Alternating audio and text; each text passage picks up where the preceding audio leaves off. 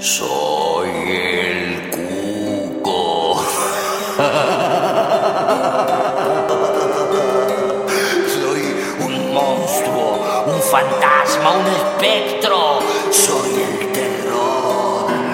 Soy el cuco de las computadoras y te vengo a asustar. Años de sensibilización y la masiva llegada de los dispositivos tecnológicos a las instituciones educativas, las computadoras ya dejaron de ser un cuco. Cada vez más, los educadores somos conscientes de que las TIC son un puente entre la escuela y la vida. Sin embargo, es preciso tener presente algunos conceptos que nos podrán ayudar a entramar las TIC en nuestras propuestas pedagógicas. Tiscar Lara nos dará algunos tips.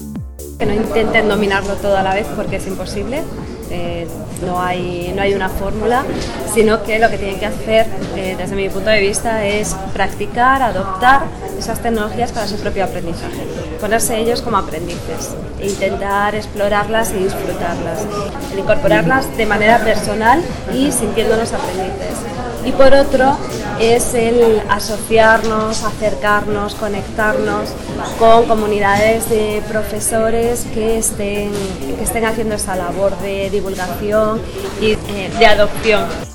La gente ha identificado estar alfabetizado digitalmente con saber manejar los dispositivos y usar las tecnologías de manera instrumental, hasta el punto que se ha hecho común la frase soy un analfabeto digital o no sé nada de ordenadores como equivalentes.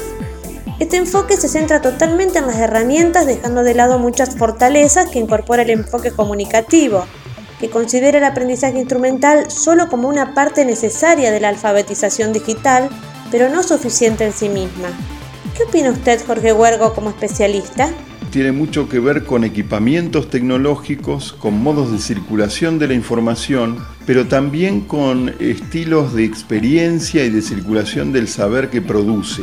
Es acercarnos a una comprensión de los modos de producción, circulación, distribución y consumo de conocimientos desde un punto de vista que tiene más que ver con la comprensión ligada a la acción. Yo solo puedo actuar en esta sociedad en la medida en que comprendo sus dinámicas de algún modo cómo instalamos trayectorias de formación ciudadana con relación a los medios, cómo estas trayectorias no las ligamos solamente con la lectura de los medios, con el análisis crítico de los medios, sino también con la capacidad ciudadana de producir nuestras propias formas de ver, nuestros propios relatos, nuestras propias narraciones sobre la vida y sobre la experiencia, que me parece que es uno de los tópicos centrales de la ciudadanía hoy